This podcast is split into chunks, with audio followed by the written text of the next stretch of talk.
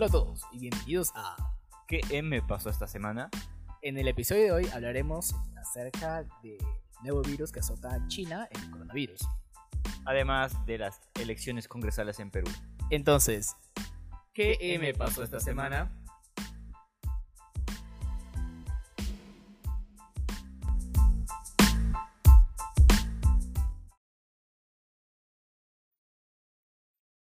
Empezaremos hablando acerca de una enfermedad que ha estado, digamos, en boca de vela en estas últimas semanas en el mundo, al menos en este inicio de mes.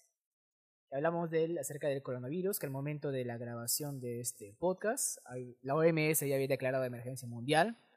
Hubieron este, 304 muertos, eh, 14.380 infectados, más de 18.000 sospechosos, y varios países del a través del mundo han cerrado o han cancelado los vuelos que existen desde su país hacia China y viceversa.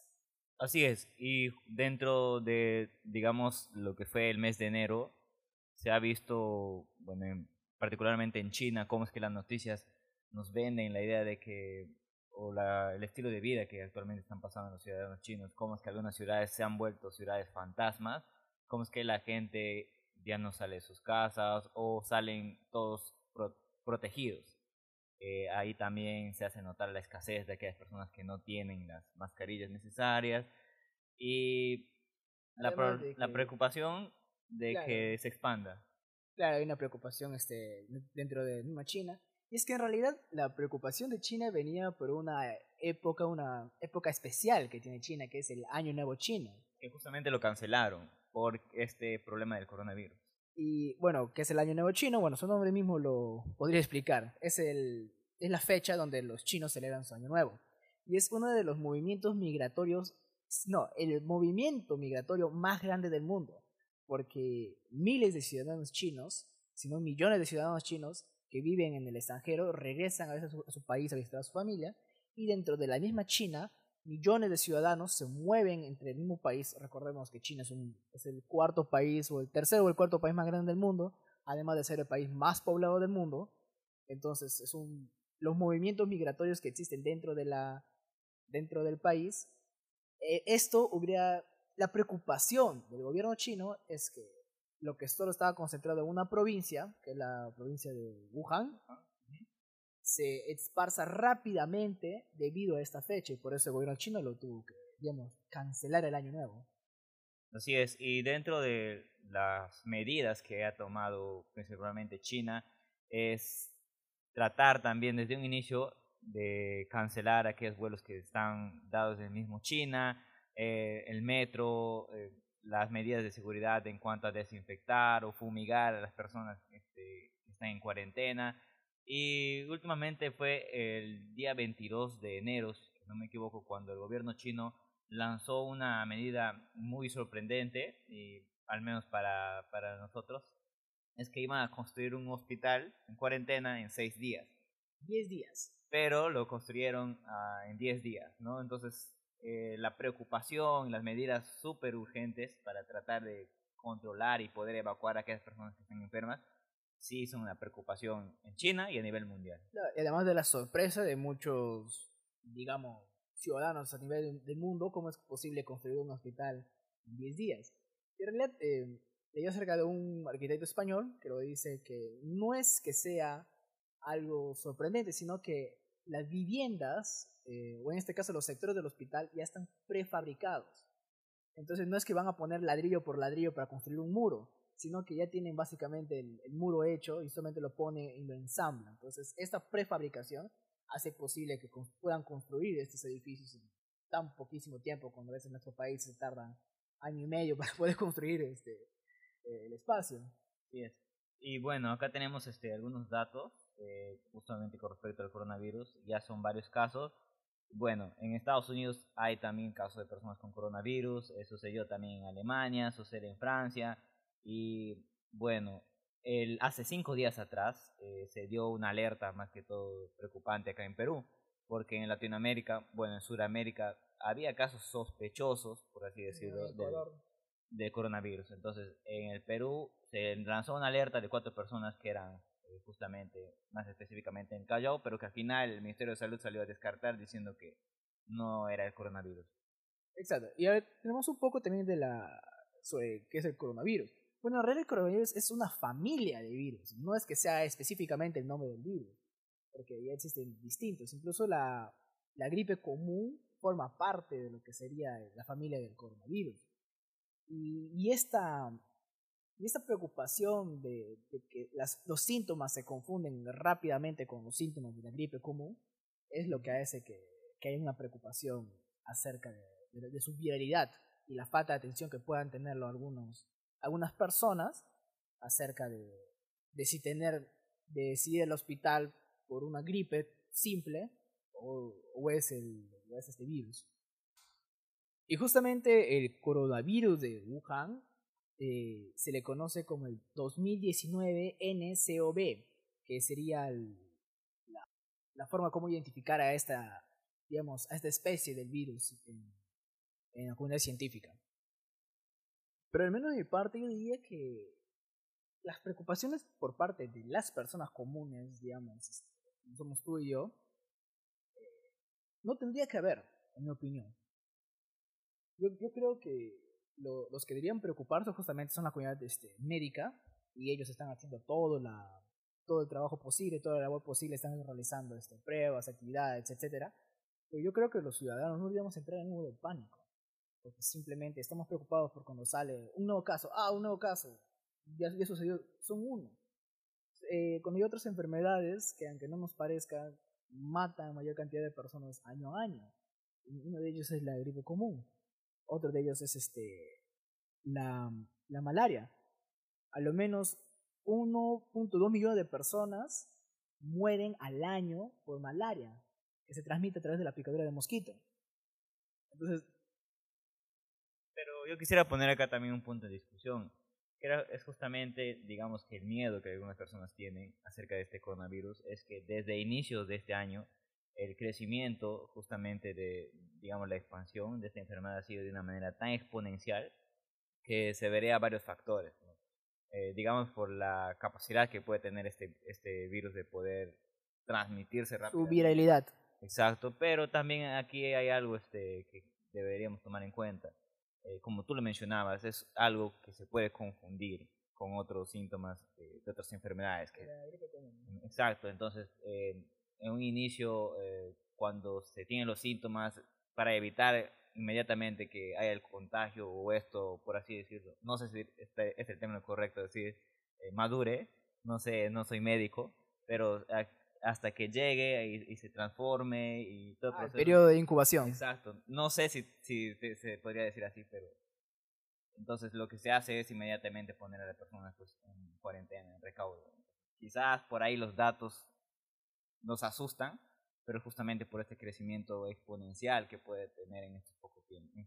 Sí, pero yo quiero una re recordar el tema de la gripe porcina, H1N1, en el que también, también se, hablaba bastante, pánico. y hubo un pánico tremendo y al final nos hemos olvidado de eso y la porcina sigue, sigue existiendo, sin embargo ya no nos preocupa.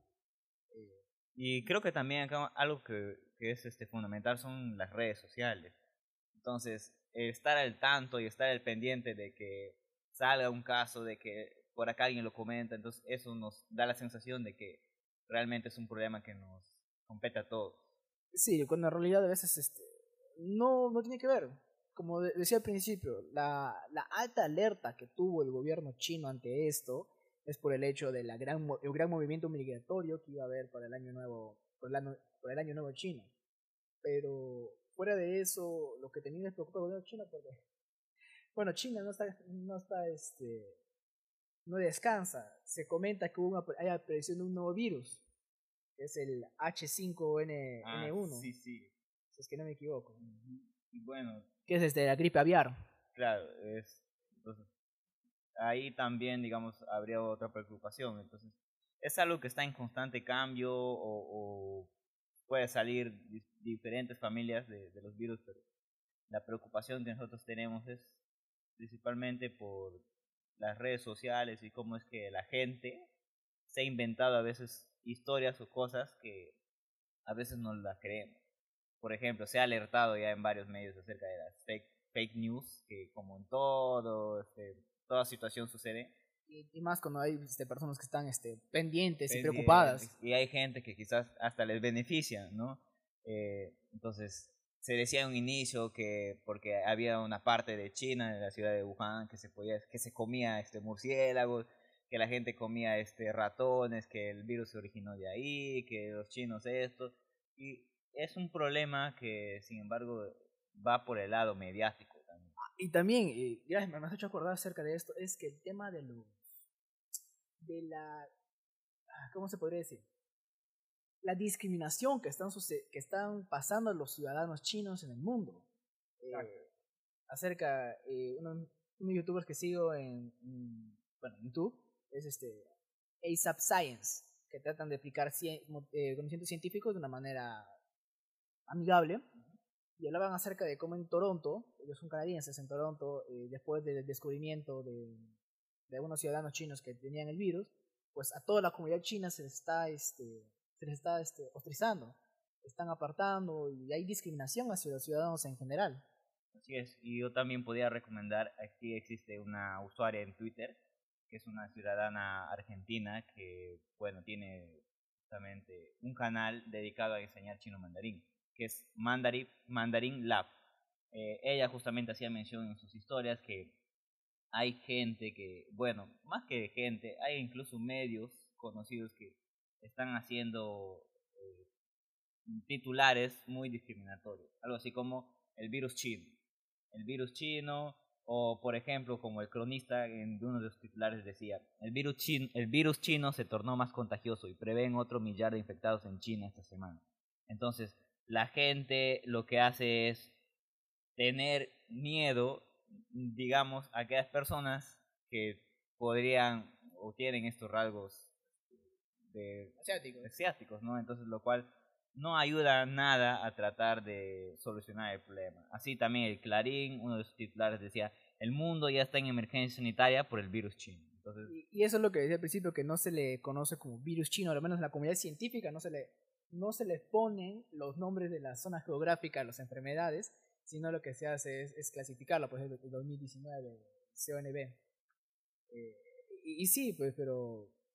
Y eso es algo que los medios también tienen que tener responsabilidad en hacerlo para no generar y no contribuir a, la, a esta histeria colectiva que existe. Porque eso sería, a lo menos mi apreciación, que existe una histeria.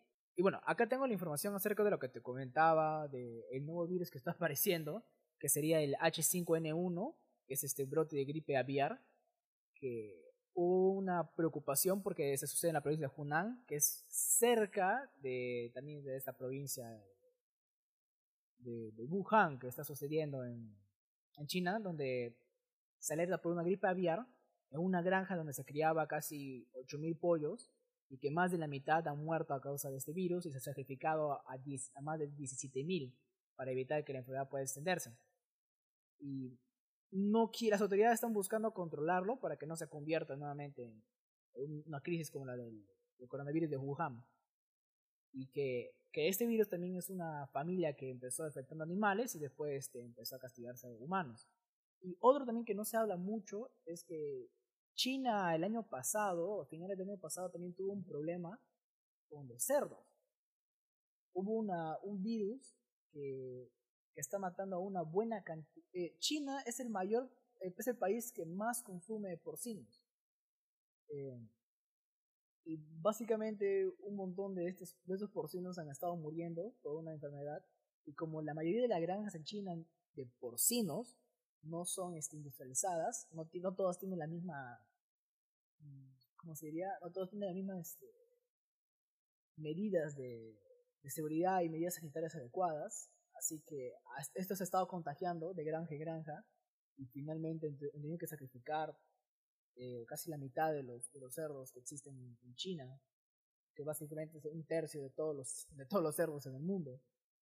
Y, todo esto en realidad a China le está preocupando porque parte de la potencia económica de China, que pueden controlar muchas cosas como son su industria, su economía dirigida por el Estado, pero algo que no pueden controlar y que ellos quieren hacerlo, y es, y es un motivo por el cual China está, es el país que más invierte en tecnologías de energía renovable, es la contaminación y la salud de su población.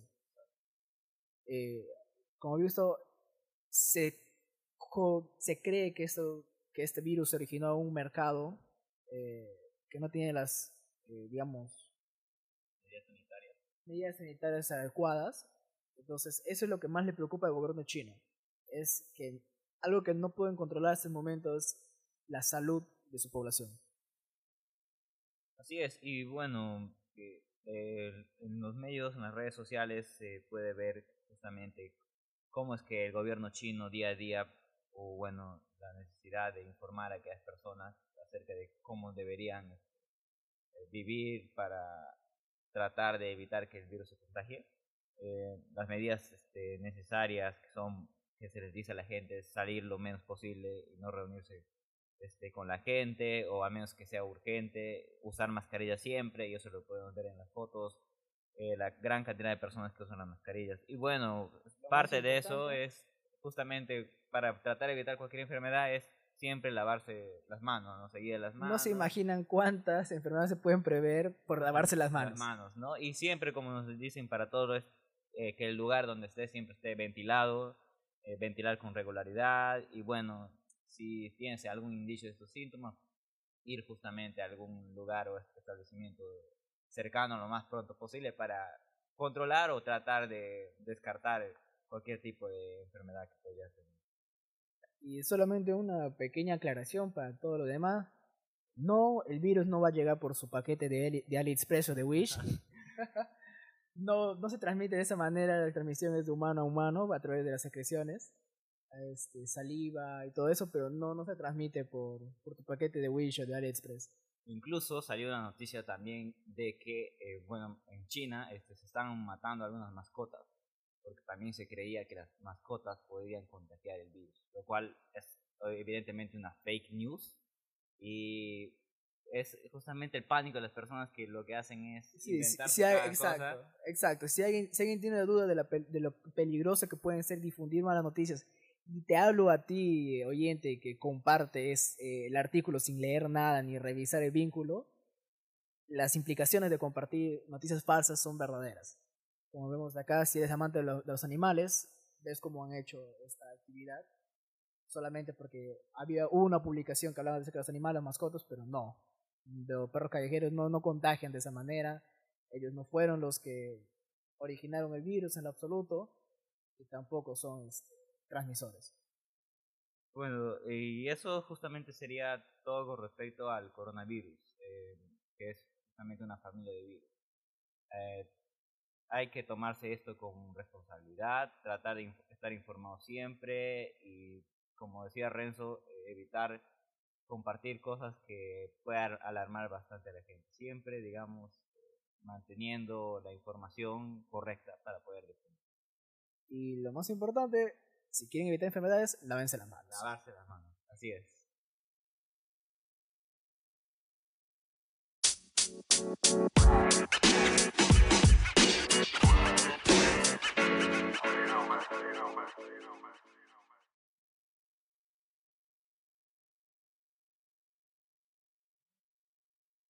Bueno, vivimos en el país de Perú y en Perú hubo unas elecciones congresales extraordinarias después de que el presidente de Perú, Martín Vizcarra, haya cerrado el Congreso. Según el Tribunal Constitucional, el hecho de cerrar el Congreso fue constitucional. Así que el día y este domingo 26 los peruanos se acercaron a las urnas a votar. Y bueno, algunos, bueno, algunos medios este, en un inicio votaban encuestas que nos hacían dar una, imagen de lo que podían ser los resultados, eh, las, predicciones, lo cual en esas elecciones sucedieron algunas cosas que evidencian justamente que eh, Lima no es el Perú y que existe justamente en los demás departamentos del Perú como nosotros que vivimos en San Martín que fueron a votar libremente y bueno escogieron al candidato que más les, convenció o les parecía correcto. Y en eso, pues vemos en los resultados y los medios. En los medios eh, habían congresistas que no, postulantes al Congreso que en las primeras encuestas en su partido no figuraba incluso. Y que al final ya en los resultados que ya tenemos ya del, del OMPE, es que tampoco figuraban, tampoco figuran, sin embargo eran entrevistados día a día, a día, a día por los medios de comunicación y eso es lo que no se entiende. ¿Cómo es que a pesar de, incluso desde las primeras encuestas que salían que no mostraban a estos partidos, y los partidos finalmente que llegaron con, que ahora van a tener un son cuarto, cuarto y quinto lugar en el Congreso, están presentes y ellos no, no recibieron ni una muestra en los medios masivos de comunicación. O los más prestigiosos. Entonces hace notar justamente cómo es que eh, los medios de comunicación en cierta forma... Eh, Están cegados. Exacto. Lo único que hacen es invitar a que son más conocidos o tienes algún familiar o, algún amigo que está postulando. Y claro, porque han estado de verdad, de una manera totalmente ciega. Eh, la gran sorpresa, digamos, en esta en estas elecciones fue indudablemente el FREPAP, el partido del pescadito. Un partido que se, después de 20 años, más de aproximadamente 20 años, vuelve a tener eh, miembros en el Congreso, con aproximadamente unos 15 congresistas que estarían este, en el Congreso. Eh, Las últimas estimaciones eh, le dan un aproximado claro de 15 congresistas. Y, lo curioso es que nunca habían tenido esa cantidad. Y, pero para mí, lo peligroso que sería es que es un partido teocrático. Y ellos se definen a sí mismos como partido teocrático y se ponen en la, en, la, en la constitución de su partido, partido teocrático. Eh, cuyo fundador justamente es Ezequiel Atokusi Gamonal Gamonal, que era un personaje controversial y que se hacía llamar en, en su momento como el Mesías. y que el día de su muerte, el tercer día iba, a reencarnar, obviamente no reencarnó, pero eso fue parte de su, su creencia, ¿no? Eh, pero, ¿por qué te digo que para mí es peligroso la aparición de este partido como partido teocrático? Porque dentro de una democracia, a lo menos un, un Estado laico como el Perú, lo que tiene que impartir son las leyes civiles no las leyes que tu, que tu religión creen que son. Y, eso es peligroso porque eso, las creencias religiosas no aceptan razón por ser justamente creencias religiosas, no aceptan fe, no razón. Entonces, una persona o otras personas eh, no obedecen a, digamos, al clamor del pueblo, sino a lo que el, el líder máximo del, de la religión diga. Exacto. Y ¿qué más? Eh, dentro de la conferencia de prensa que ellos dieron mm, después de haber sido la sorpresa en estas elecciones congresales, eh, hacían mención a que dentro de una de sus de sus labores más importantes en este poco tiempo, porque es justamente un año, está implantar eh, medidas o leyes políticas destinadas a la moralización de las, de las personas, de la ética, de que los valores se están perdiendo. Eh, y... Pero justamente vendría a decir la, morales de acuerdo a quién. Y... Entonces ahí viene la discusión. Exacto, creo que es un partido que compatibiliza bastante con el sector eh, demasiado conservador. No sé si se podría decir que el PREPAP pertenece a esa línea de, de extremismo. Mm, yo creo que vendría a ser como dices tú, conservador, pero en lo social, pero no en lo económico. Porque en lo económico eh, hablan acerca de mayor presencia del Estado en la educación, eh, hablan acerca de lo que es este, la, de los congresistas para que, para que no tengan la inmunidad parlamentaria, eh, hablan acerca de reformas agrarias, entonces algo que la derecha conservadora política no está, no está a favor. Ellos están a favor mayor presencia del, del, privado y menos presencia del Estado. Entonces, comparten la parte social, pero no comparten la parte económica. Entonces, podríamos decir que pertenece a esa parte conservadora. Y más que todo, el FREPAP se ha ganado los votos de aquellas personas eh, que realmente necesitan que el Estado les escuche. el FREPAP, el Frente Popular Agrícola, eh, eh, compatibiliza bastante con, el, con aquel sector, digamos, que en donde el Estado no llega, porque tengo que eh, suponer que parte de su campaña política fue ir a aquellos lugares donde los partidos tradicionales o los que hacían mucha gala no llegaban. Exacto, eso sí, no, no se lo poder quitar, que han hecho su chamba, han ido recorriendo distrito por distrito, lugar donde están presentes, y en la mayoría del Perú ha estado presente, eh, sus candidatos han estado, mm, digamos, razonando, pero justamente es, eso, es que sí han hecho su trabajo político, a diferencia de otros partidos, por ejemplo, lo que se hablaba mucho en la prensa acerca del Partido Morado, y que al final en cantidad de votos está dentro de los más votados, pero no está, pero eso solamente está ubicado en Lima.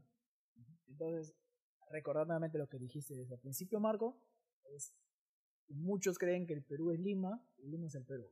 Pero cada vez que existen elecciones, les recordamos, que nosotros vivimos en, dentro del Perú, es que no, Lima no es el Perú.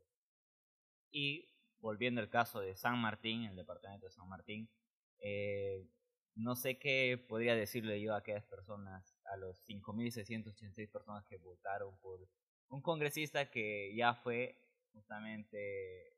Está postulando de reelección. Reelección, que ya fue miembro del Congreso.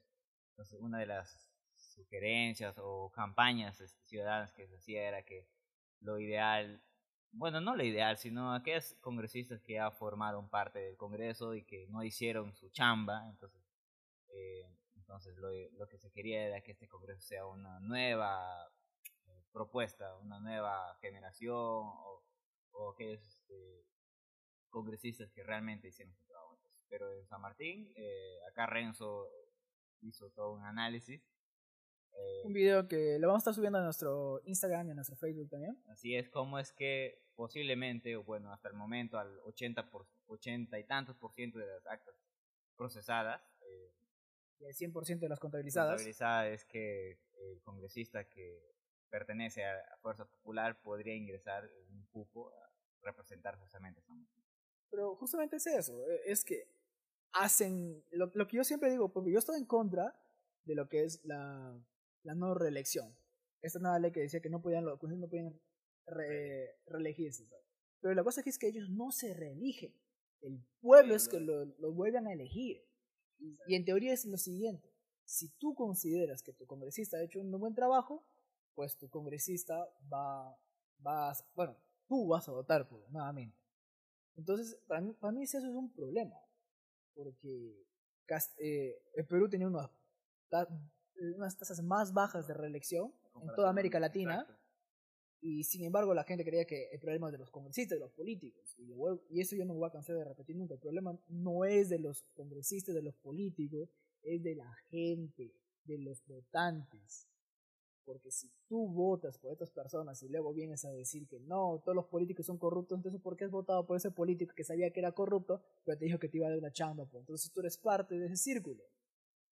Para mí ese es el problema. Entonces, y luego las personas que dicen, ya, yo no soy corrupto, yo no soy corrupto, postula pues. o sea, trabaja, forma, forma una, entra a un partido político, haz tu vida partidaria, opina ahí dentro de esos círculos pequeños que, que son los partidos políticos y luego sale y pasa tus ideas. Porque de eso, de eso se trata una democracia, que todos pueden participar sin importar tu título, si tienes título universitario, de primaria, secundaria, porque de eso no se trata. Para eso están los asesores que, que ellos van a hacer las leyes. Se trata de la representatividad que tienen las personas dentro de para, para, todo el país. A mí se me ocurre una pregunta justamente en estos, en estos momentos. Es cuántos de los peruanos que fueron a, acudieron a votar realmente se informaron de sus candidatos respectivos. Eh, en la página justamente que era el voto informado, que es una, una web en que se subían todo, bueno, no todas, sino parte de la información que se podía manejar de aquellas personas que postulaban al Congreso, se tenía que acceder creo que con el DNI. Entonces, bueno, al menos yo lo accedí con el DNI, entonces yo creo que deberíamos esperar, si es que hay una estadística, cuántos de los, de, estos, de los peruanos que son nosotros realmente entró a esta página, cuál es el tiempo que estaban interactuando en la página para darse este, la chambita, ¿no? De poder buscar la hoja de vida, eh, a qué representa, cuáles eran sus cargos, cuál era la afición política que tenía, para de cierta forma, armarse el perfil del congresista que uno desearía en el Congreso. No sé cuánto de los peruanos realmente hicieron ese trabajo, porque parte de eso contribuyeron también las redes sociales, porque eh, había una, página en Instagram que era justamente eh, relacionada a las elecciones. Parte de, de, nosotros, de esta generación, que de 18 para arriba, está muy pendiente de las redes sociales si habrá hecho realmente ese trabajo. Ahora, no podría asegurar cuál realmente es el porcentaje de, de personas que tienen esa edad. De repente las mayores de edad representan eh, el mayor porcentaje de, los votos del Congreso, pero mi duda es eso. ¿Cuántos realmente hicieron ese trabajo de buscar? Sí, no, tienes, toda la razón. No creo, no creo que saquen ese dato de cuánto es la visita promedio a la página, pero sería una muy buen, un dato muy interesante. Eh, creo que la página del Estado sí que sería un dato muy interesante que lo, que lo publicara, de cuánto es el tiempo promedio del, de las personas que visitaron la página, realmente. Pero sí, entonces estos votos que son, eh, que hablaron sobre las dos sorpresas que era el FLEPAP y el otro es el, UPP, Unidos por el Perú, que su líder es Antauro Humala, que está en la cárcel, y porque está en la cárcel por sedición y por el asesinato de cuatro policías. Entonces, eh, a lo menos la, la, familia de aquellos policías están totalmente devastados sabiendo que personas que participaron dentro de este dentro de, dentro de esta rebelión que hubo que hubo eh, van a ser congresistas ahora y lo que más curioso que este, partido propone la pena de muerte por corrupción y el más votado que fue en Arequipa eh, que, fue el ex contralor de la República Edgar Alarcón ha sido destituido por investigaciones de corrupción y él y su partido está buscando justamente la, pena de muerte por corrupción. Y para mí lo más importante con el tema de la pena de muerte para los corruptos es, ¿confías en tu sistema de, justicia peruano? es un problema, pero que, que tiene muchas este, aristas, desde, desde la parte de, de, qué tan lento es el sistema o los vacíos legales que pudieran tener. Eh, implica muchas cosas. Entonces, si, si no confías en tu sistema de, justicia peruano, ¿le vas a confiar tu vida al sistema de justicia peruano? O sea, olvidemos un poco de las implicaciones morales, éticas, legales. No, hablemos simplemente de confianza en el sistema. Porque, eso lo digo, la última vez que se aplicó la pena de muerte en el Perú fue a una persona que luego se descubrió que era inocente. Entonces, no, no, o sea, no, no es para nada la solución. Ciudadano, a ti te digo que ejerces tu voto, tu derecho a voto. Si quieres hacer cambio, escoge correctamente y lo más importante, ten vida partidaria política. No me importa qué partido pertenezcas, pero ve tu partido, asiste a todas sus reuniones, da tu opinión. Y si crees que eres la persona idónea y no eres corrupta, pues postula. De eso se trata la democracia. Y bueno, entonces eh, parte de, todo este, de, este acontecer relacionado a las elecciones congresales eh, nos dieron pues este, una gran lección acerca de realmente que hay personas a las que los partidos tradicionales no pudieron haber llegado, entonces lo único que hicieron es ejercer el voto por aquellos que les parecía correcto. no sé cuántas personas también se informaron respecto a sus candidatos, pero hay que tener en cuenta que este periodo, este, el Congreso Extraordinario solo va a estar solo un año, empieza el 28. Bueno, exacto. Y bueno, se tendría que ir junto con el actual presidente Martín Vizcarra, entonces llegaríamos al bicentenario eh, con otra, no sé, con otra mira, ojalá esto nos haya dado una lección, ojalá después de esto eh, los peruanos este, reflexionemos y ejerzamos la ciudadanía eh, de manera correcta y responsable.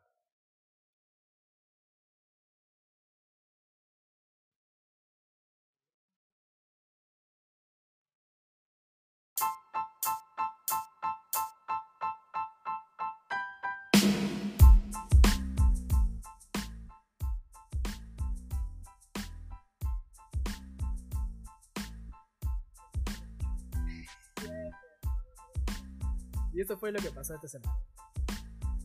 El análisis de, bueno, invitamos a todos ustedes a seguirnos en nuestras redes sociales. Nos encuentran en Facebook como ¿Qué me pasó esta semana? y en Instagram como arroba Sí que nos pueden escuchar en su plataforma de podcast favorito. Estamos en, estamos en Apple Podcasts, en Spotify. Estamos en casi todas las plataformas o técnicas. Lo único que podías hacer es, es, ir a Google, poner qué me pasó esta semana y evidentemente eh, salimos por ahí dentro de las búsquedas. De los podcasts. no olvides compartirlo este podcast con tus amigos, tus vecinos, y la intención es justamente llegar a ustedes con información que, digamos, en algún momento no, no pudiste haber estado enterado y que tiene, digamos, un poco de fondo que puede explicar acá en... Sí, queremos agradecerles a todos ustedes por escucharnos. Y esto fue ¿Qué me pasó esta semana?